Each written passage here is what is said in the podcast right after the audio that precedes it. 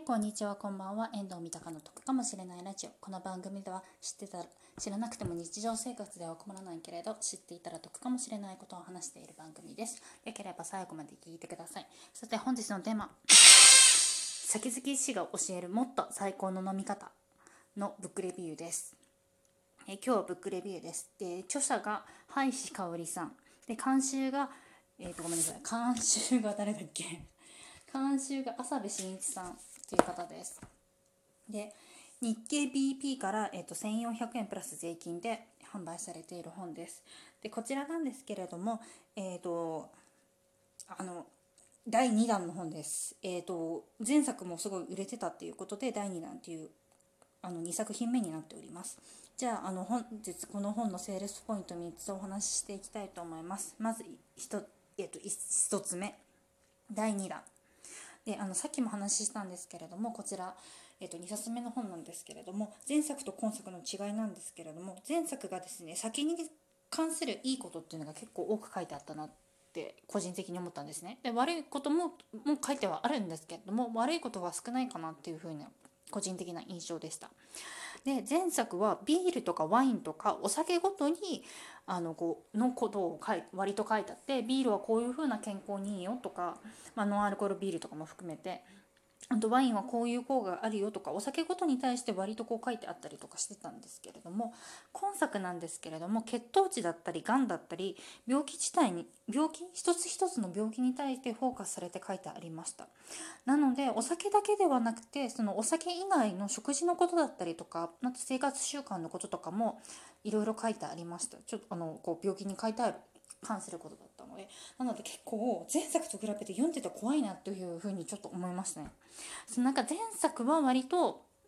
こうあお酒って結構こう何でも体にいいんだなっていうふうに思ったんですけど今回の第2弾読んじゃうとちょっとこうお酒、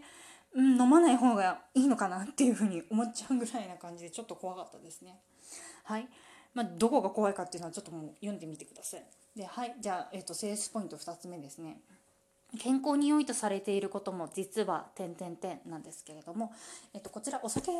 関することではないんですけれども、えっと、例えばですね野菜や果物を食べ過ぎると骨粗しょうのリスクがちょっと上がってしまうとかあと激しい運動筋トレなども尿酸値が上がってしまうっていうこととか、まあ、書いてあるんですけれども、まあ、詳しくはちょっとあんまりこうここで話してしまうとあれなので読んでいただけるといいかと思うんですけれども。なんであの健康にいいってされてることでもまあ確かにいいんだけどなんかこう現代人には足りてないんだけれどもただやりすぎは良くないよっていうふうなことが結構ただ書いてありましたね。なんでそこら辺はちょっとこう目から鱗だったのでお酒飲まない人もそこの部分だけでも結構面白いなって思ったので読んでみるのもいいか,、ま、いいかなっていうふうに思いました。でセールスポイント3つ目。